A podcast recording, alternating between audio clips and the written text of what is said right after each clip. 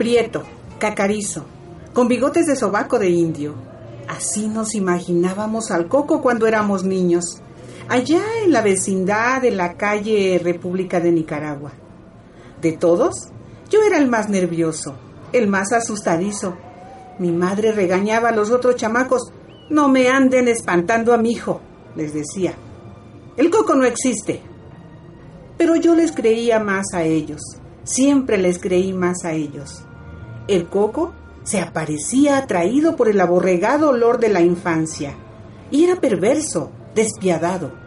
Cazaba niños y se los llevaba a su mujer, la cocatriz, para que ella los guisara en salsa de chile verde.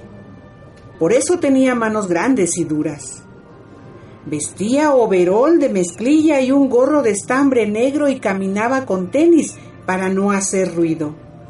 A la espalda cargaba su costal, junto con el cuchillo cebollero que usaba para cortar en pedazos a sus víctimas de modo que le cupieran sin notarse.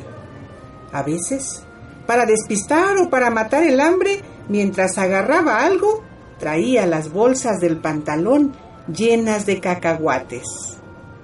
Gracias a su ubicuidad, el coco acechaba en todos los rincones oscuros. En la vivienda en ruinas que se derrumbaba lentamente a la entrada del edificio y que ya no se podía rentar. En las azoteas, en los roperos ajenos. De noche, sus dominios se extendían a la vieja escalera de piedra y al patio del fondo donde se tendía la ropa. Por supuesto, en cualquiera de estos sitios podía ser conjurado, ya fuera apretando los ojos o, en casos más graves, haciendo con los dedos la señal de la cruz. Pero donde sí era señor absoluto era en la calle. Las calles le pertenecían por completo. En ocasiones, cuando no andaba muy ocupado comiendo niños, atendía un puesto de tiliches en Correo Mayor era desobligado, como mi padre, y cuando se emborrachaba, le pegaba a la pobre cocatriz. Bueno, esto me lo contó mi hermana, que nunca le tuvo miedo.